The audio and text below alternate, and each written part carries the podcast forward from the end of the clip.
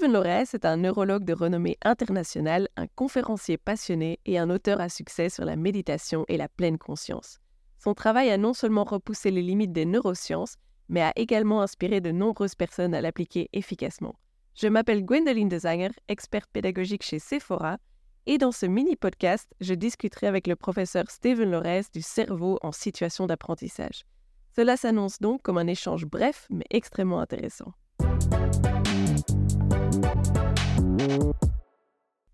Bonjour Stephen, bienvenue.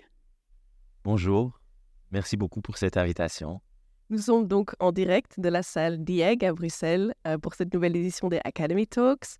Euh, et quand on pense aux neurosciences, on pense souvent aussi aux neuromythes. Et du coup, ma première question serait, pour vous, l'un des neuromythes les plus tenaces, les plus ancrés concernant la manière dont les adultes apprennent serait oh, je, pense que les études en neurosciences, c'est un peu mon métier avec la neuroimagerie, on peut maintenant documenter, cartographier la neuroplasticité. C'est quoi ces, ces milliers de milliards de, connexions dans le cerveau qui sont vraiment en, changement? Et donc, euh, tous les jours, on, va apprendre. Et il y a aussi un rôle très étroit entre l'apprentissage et les émotions, ces deux réseaux. Et donc, euh, peut-être le mot-clé, c'est la motivation. Parce que je suis convaincu, si, on veut euh, s'ouvrir à, quelque chose, si on décide d'apprendre quelque chose, eh bien là, on peut bouger des montagnes.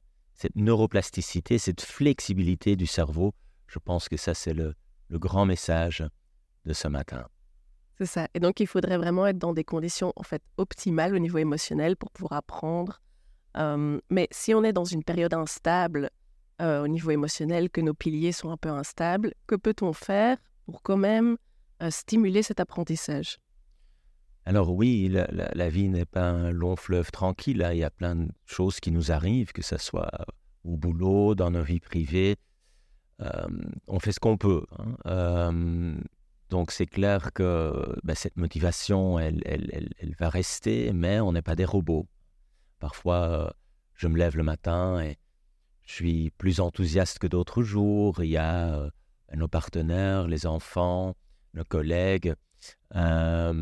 donc, ne soyez pas trop, trop sévère avec vous-même, hein, ni avec les, enseignants, euh, on fait ce qu'on peut. Donc, euh, dans le livre euh, La méditation, c'est bon sur le cerveau, ben, j'utilise Mathieu Ricard, hein, qui est moine bouddhiste, traducteur du Dalai Lama, mais sa vie est très différente de la nôtre. Donc, on va peut-être trouver une source d'inspiration, mais le grand message, c'est que vraiment, on fait ce qu'on peut et on va essayer d'identifier ben, quelle est ma part, qu'est-ce que moi je peux faire, et puis euh, ben, qu'est-ce que je ne peux pas changer.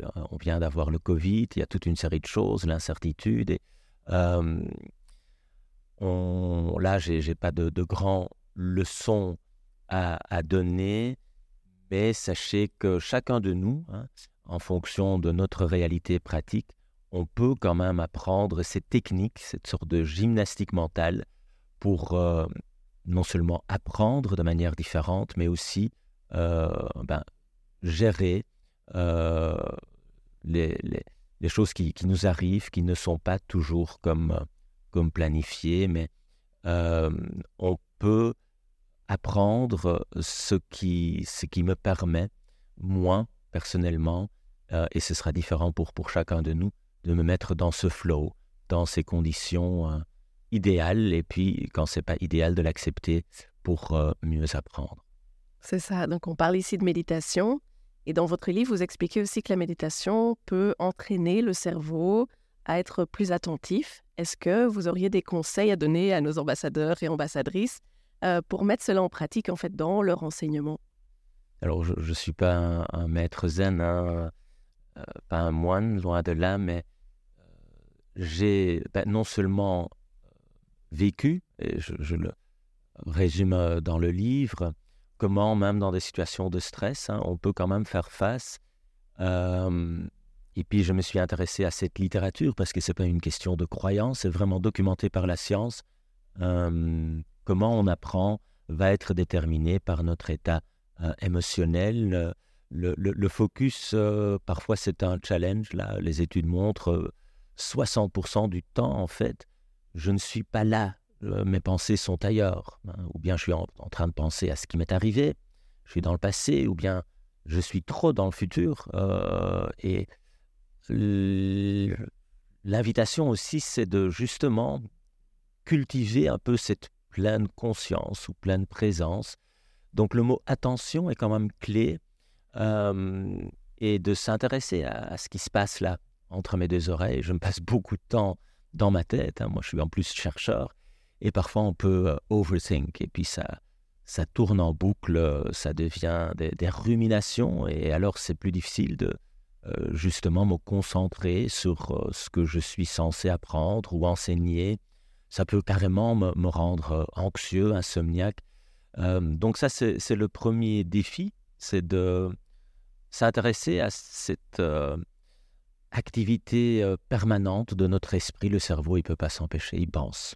Et c'est très bien, ça nous permet aussi d'être créatifs, d'anticiper, mais trop istevel. Et puis parfois, c'est bien d'apprendre ces techniques pour prendre un peu de distance. Hein je ne suis pas cette pensée, je ne suis pas cette émotion, je peux euh, l'observer, laisser passer et apprendre à ramener mon attention vers ben, l'objet euh, de ou autre activité de ce moment précis.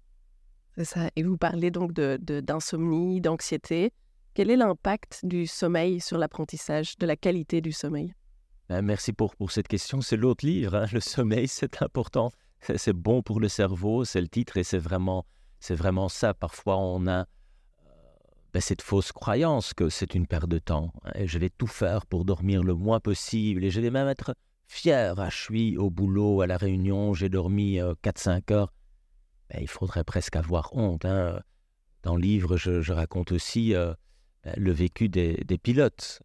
Eux, ils savent très bien. Et, sur les boîtes noires, la dernière chose qu'on entendait, c'est le, pilote qui ronfle, on veut pas un pilote qui dit un euh, hein, bon vol, euh, ici votre pilote, j'ai dormi 4 heures. Donc justement, on a parlé de flexibilité, de la flexibilité cognitive, émotionnelle. Et si la qualité de notre sommeil n'est pas bien, ça a été clairement démontré, cette flexibilité-là, elle va être euh, diminuée. Et, donc, ben, ça, c'est, c'est plus compliqué alors d'apprendre. On ne se rend même pas compte qu'on est là figé euh, une idée fixe, incapable à s'adapter à les, nouvelles données qui rentrent. Donc, ça a été clairement démontré, le lien entre le sommeil profond, paradoxal et où on rêve, et l'apprentissage. Et pour ce dernier, le sommeil paradoxal et ce rêve, il est aussi très important pour notre stabilité émotionnelle. Et pour conclure, est-ce que vous avez encore quelques astuces que vous désirez partager avec euh, nos ambassadeurs et ambassadrices concernant euh, l'apprentissage, le cerveau en général? Oh ben, Tout d'abord, euh, mon, tout grand respect. Hein, votre métier est très très important et très beau. et en même temps, il peut y avoir des défis. Hein. C'est documenté. Il y a aussi le risque de burn-out. Donc,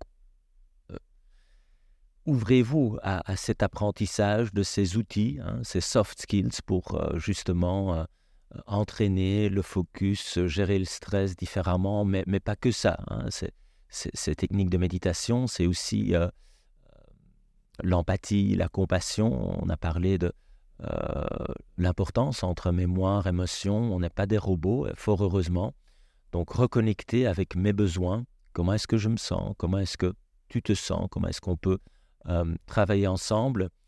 Et puis peut-être pour finir, euh, une citation de Jacques Brel euh, que je rejoins entièrement quand il dit Le talent, c'est d'avoir envie de faire quelque chose. Et je pense que là, il n'y a pas de pilule magique. Là, si vous n'avez pas envie, eh bien, ça va être très très compliqué. Par contre, si vous avez décidé, là, je vais foncer, j'ai décidé que je veux hein, apprendre quelque chose de nouveau, changer de métier, euh, sortir de ma zone de confort et m'ouvrir à d'autres expériences, et eh bien là, vous pouvez vraiment bouger des montagnes. Un tout grand merci, Steven, pour ces conseils et ces paroles motivantes. Euh, je suis sûre que maintenant, on va pouvoir tous mettre ça en pratique, prendre plus soin de soi, être plus en reconnexion avec soi-même et prendre soin de son sommeil, justement. Donc, merci pour tout ça. Merci beaucoup. Prenez soin de vous.